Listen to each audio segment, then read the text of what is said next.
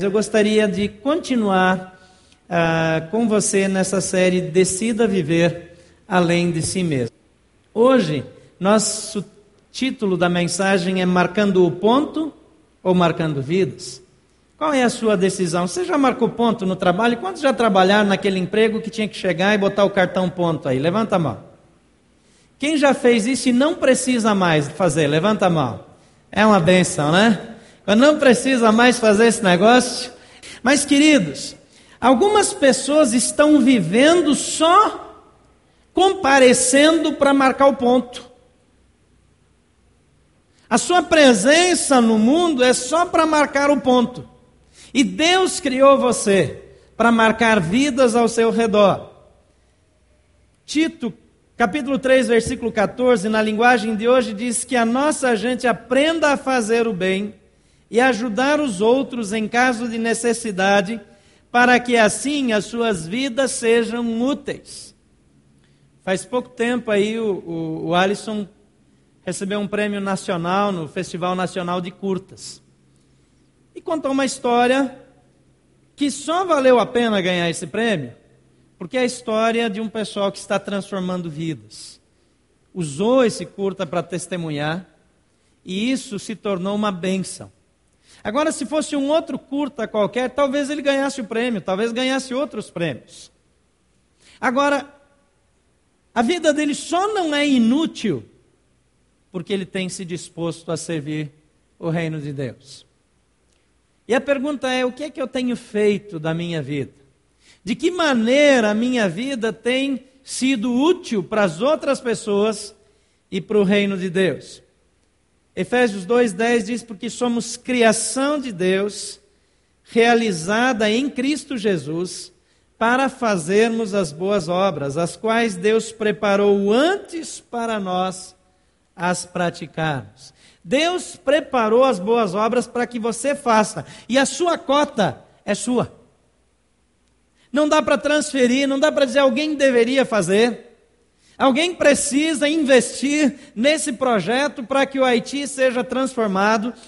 Eu, quando comecei a ir para o Haiti, eu comecei a sonhar com uma possibilidade de ver aquela nação como uma nação próspera. Aquele povo já produziu açúcar, tinha muitas plantações de cana-de-açúcar, já plantou café, já plantou arroz produziu em larga escala, e você quase não vê produção agrícola nenhuma. É muito raro você ver alguma coisa. Agora, tem pessoas que podem é, investir naquele país que precisam ser mobilizadas por mim e por você. Talvez você seja um deles. Alguns dos é, doutores de Harvard que têm maior destaque são haitianos. Têm se formado, têm estudado, a capacidade de aprendizagem deles é fantástica. É muito comum encontrar o haitiano que fala três, quatro, cinco idiomas diferentes. E a gente aqui, para falar dois ou três, apanha, né?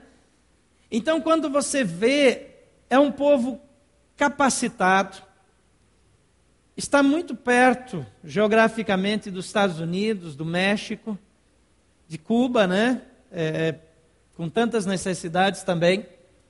E é um país que se poderia produzir muita coisa. Mas por alguma razão e por interesses políticos, que é melhor a gente não entrar nessa questão agora, aquele país foi relegado a segundo plano. E tão perto de tanto dinheiro, foi deixado de lado.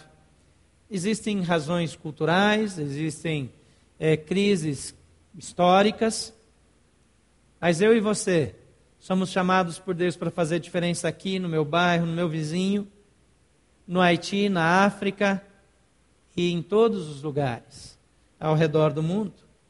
De que maneira eu e você temos vivido? Para viver além de si mesmo e de fato marcar a vida das pessoas. Eu preciso andar um pouquinho mais rápido aqui, então você precisa preencher aí no seu esboço aceitar as pessoas incondicionalmente. Se você não pegou o seu esboço na entrada, vai acostumando a pegar. É importante que você tenha, você vai fazendo suas anotações e pode guardar para rever depois. Aceitar as pessoas incondicionalmente. Muitas pessoas necessitadas são discriminadas, são tratadas como se elas fossem menos. Talvez eu e você que tivemos oportunidades diferentes delas. Estaríamos em situação muito pior do que elas se não tivéssemos tido alguém que investisse em nossas vidas. Romanos 15, 7 diz: Portanto, aceitem-se uns aos outros da mesma forma que Cristo os aceitou, a fim de que vocês glorifiquem a Deus. Deus nos ama incondicionalmente. Ele não fica nos lembrando dos nossos pecados, ele não desiste de mim, de você, porque nós erramos, porque nós reclamamos, porque nós murmuramos.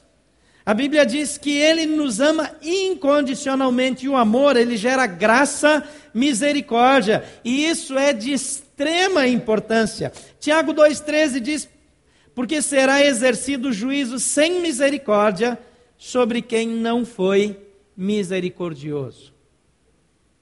Querido, presta atenção nisso. Se você pode olhar para as imagens do Haiti, se você pode olhar para as necessidades da África, se você pode olhar para as necessidades daquelas pessoas que moram na rodoviária porque não tem um lugar para morar, as pessoas que estão no Varjão, as pessoas que estão em outros lugares ainda mais carentes aqui mesmo. Se isso não mexe com você, a Bíblia diz que será exercido juízo sem misericórdia sobre quem não foi misericordioso. Diga assim comigo: eu preciso ter misericórdia. Às vezes nós nos acostumamos com a miséria e nós passamos ao largo sem que isso nos toque. Mas isso não passa desapercebido diante de Deus. A Bíblia diz que nem sequer um copo d'água será esquecido, se for dado por um servo ou como servo do Senhor. Deus quer nos levar a uma posição, a uma situação, onde nós somos instrumento de misericórdia e bênção. A Bíblia diz em Gálatas 6, versículo 1: vocês que são espirituais deverão restaurá-lo com mansidão. Está falando de quem? De pessoas caídas, de pessoas que pecaram, de pessoas que tropeçaram, que fracassaram. Então aceite seu pai, sua mãe, seu irmão, seu amigo, como Jesus o recebeu e o aceitou. Somente assim você poderá marcar e transformar a vida dessas pessoas, deixando um legado efetivo. Quem é que você não aceita na sua família? Qual é a pessoa que você tem dificuldade de andar perto? Qual é a pessoa que você rejeita. Talvez você diga, é mais essa pessoa, é mais acontece que, e você tem vários argumentos. Aceite as pessoas como elas são. Segundo lugar, você precisa, se quer deixar um legado e marcar vidas, precisa afirmar as pessoas continuamente. Efésios 4, 29 diz assim: Nenhuma palavra torpe saia da boca de vocês, mas apenas a que for útil para edificar os outros, conforme a necessidade, para que conceda graça aos que a ouvem.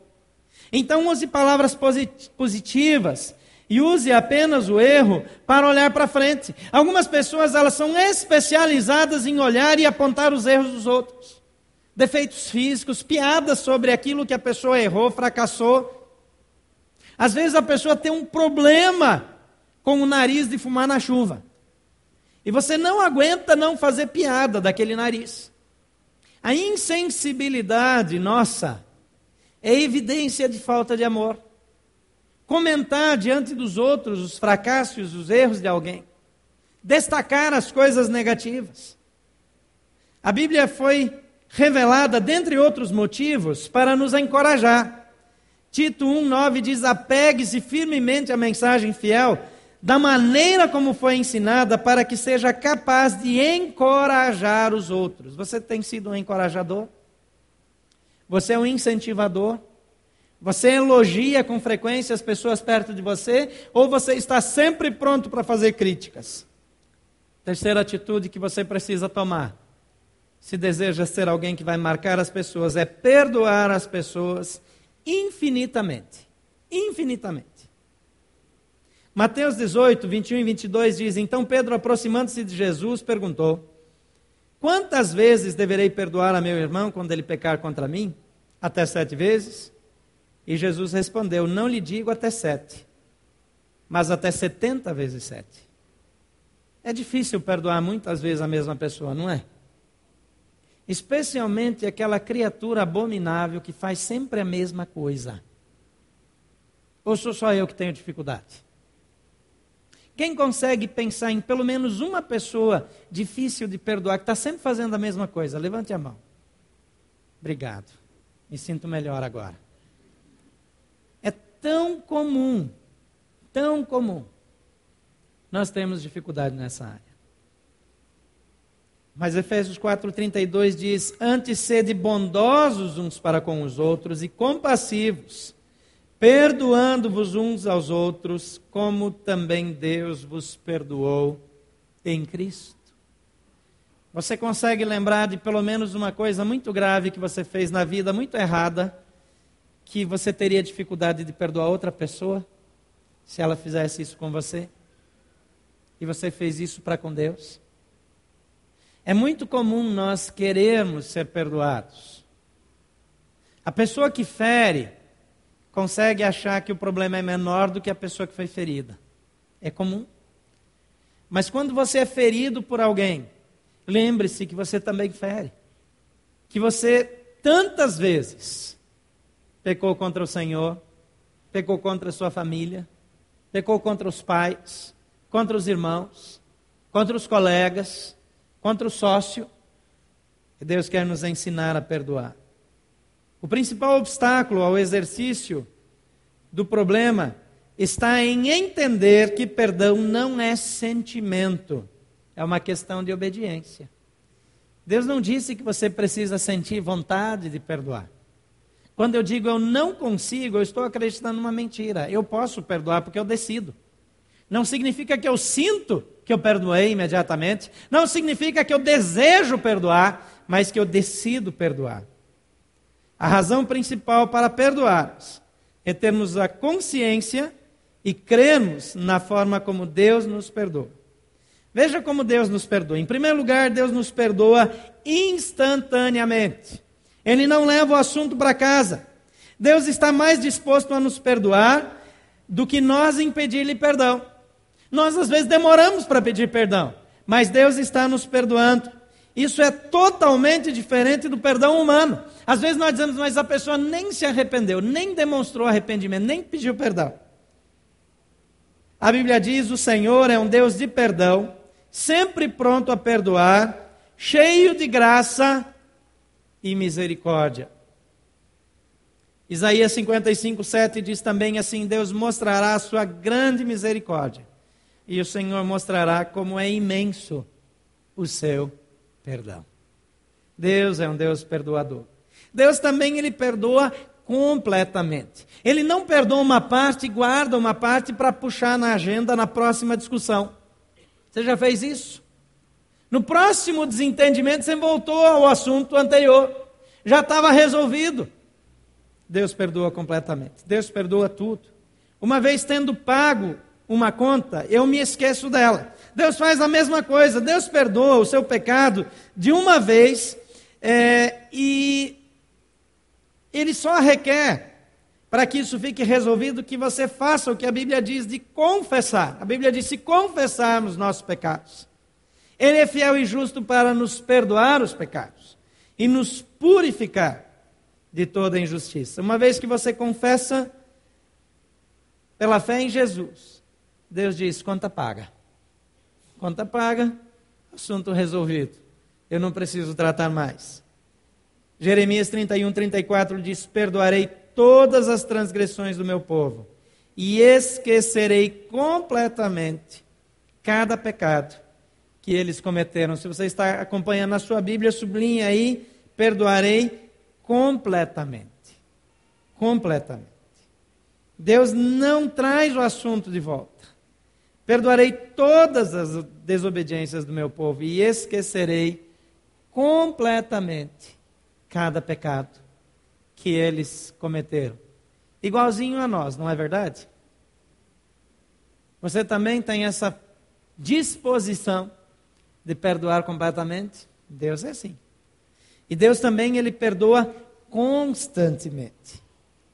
Você alguma vez já cometeu o mesmo pecado mais de uma vez? Sim ou não? Sim ou não? É claro que sim. É claro que sim. Existe somente uma saída para mim e para você, que é crer. Mais uma vez, 1 João 1,9, vamos ler juntos agora?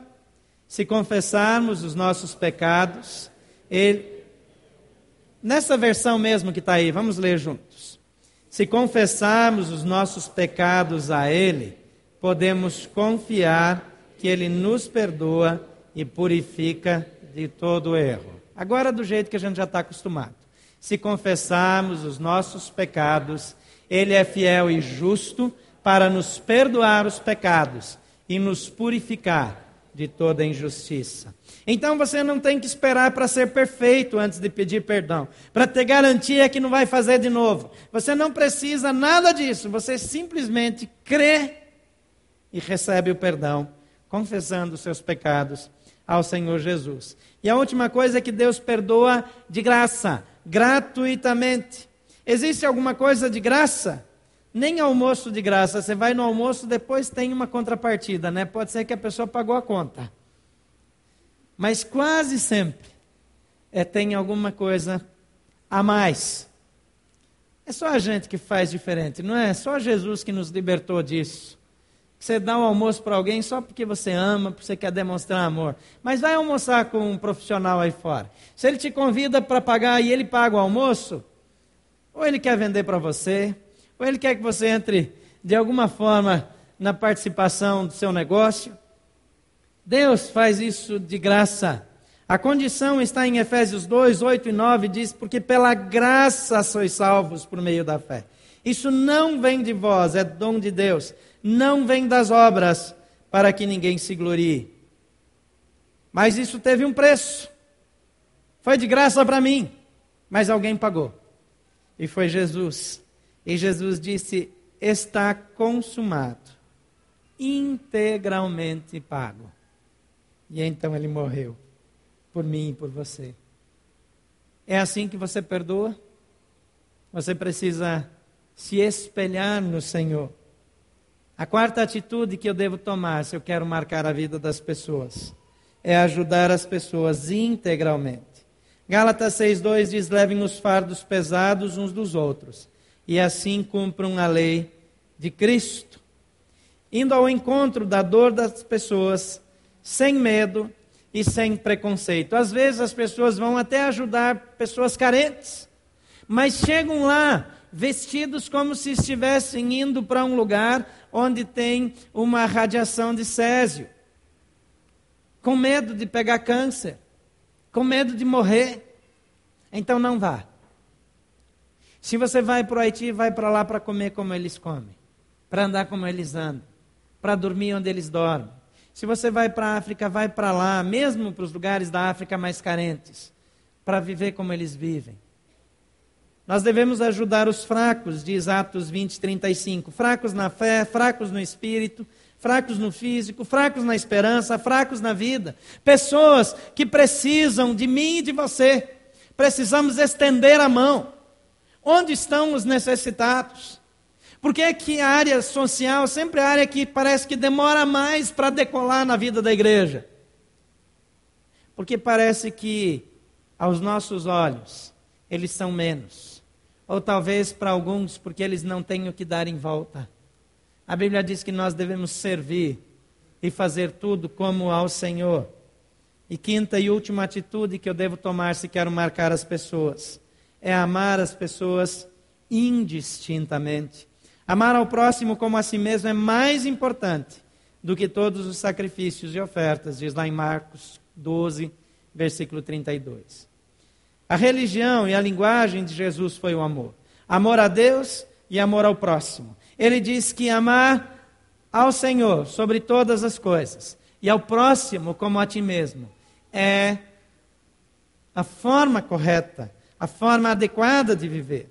Amar as pessoas conhecidas e amar aos desconhecidos. Amar aos de perto, amar aos de longe, aos amigos e aos inimigos. Isso não tem a ver diretamente e irrestritamente com gostar das pessoas. Há uma diferença em gostar de alguém e amar alguém. Eu gosto de várias pessoas e as pessoas que eu gosto, eu quero estar com elas, eu ando com elas, eu me envolvo com elas. E tem pessoas que eu não gosto. Ainda bem que a Bíblia não diz que eu tenho que gostar de todas as pessoas, porque tem gente que é difícil de gostar. Mas a Bíblia diz que eu devo amar. Na verdade, amar é até mais difícil. Porque amar não importa, eu não gosto, mas eu amo. Então, porque eu amo, eu faço. Amar é fazer, é tomar atitudes, é, é dar o passo, é ir na direção, é estender a mão. Eu escolho amar. Gostar tem a ver com o meu jeito, com a minha preferência, com a minha maneira de ser. Amar tem a ver com o caráter de Cristo na minha vida. Então eu amo as pessoas mesmo que sejam diferentes de mim, mesmo que gostem de sopa de quiabo, mesmo que gostem de comer giló é, é, no palitinho, eu amo as pessoas, porque elas são diferentes de mim. Não significa que eu não vou amá-las. Eu posso e preciso amar. Para que eu viva como o Senhor Jesus instruiu, eu preciso decidir essa é uma decisão que eu tomo. Não é algo que acontece automaticamente. Eu decido usar a minha vida em favor das pessoas. O que você tem feito que vai durar para a eternidade? De tudo que você tem feito, o que vai durar para sempre? Talvez poucas coisas. Mas Deus te criou para que você faça diferença na vida das pessoas.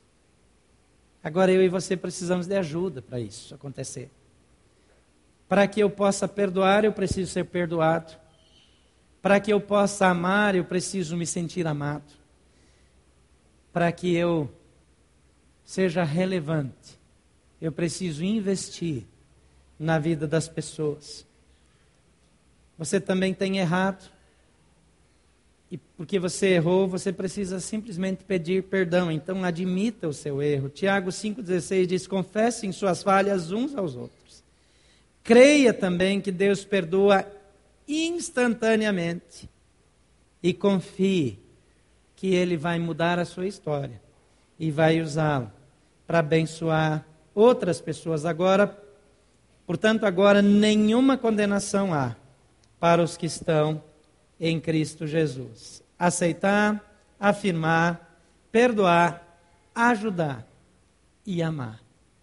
É o caminho para que eu ande de forma relevante, para que eu dedique a minha vida de forma significativa e que eu possa verdadeiramente ser um instrumento de bênção em todos os lugares. Quantos aqui ainda não têm um ministério relevante? Quantos entre nós ainda não acharam o seu lugar no corpo de Cristo? Quantos ainda servem no ministério achando que estão fazendo um grande favor para a igreja? Se você pensa que é isso, ou mude de atitude, ou pare de fazer. Porque se você não está servindo a Deus, então não tem valor.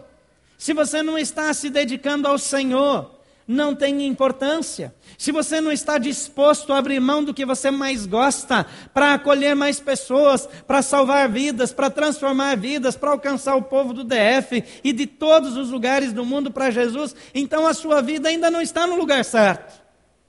Decida viver para viver para o Senhor.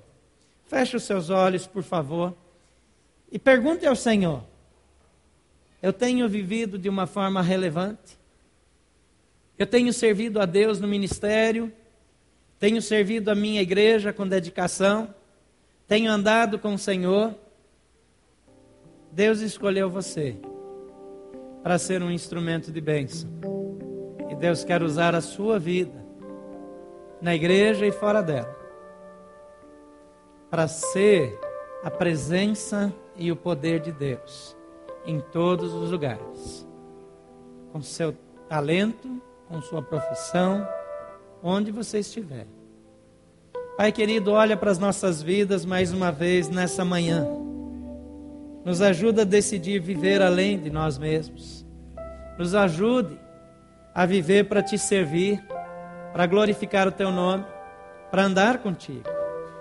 Ensina-nos a andar nos teus caminhos. Em nome de Jesus. Amém.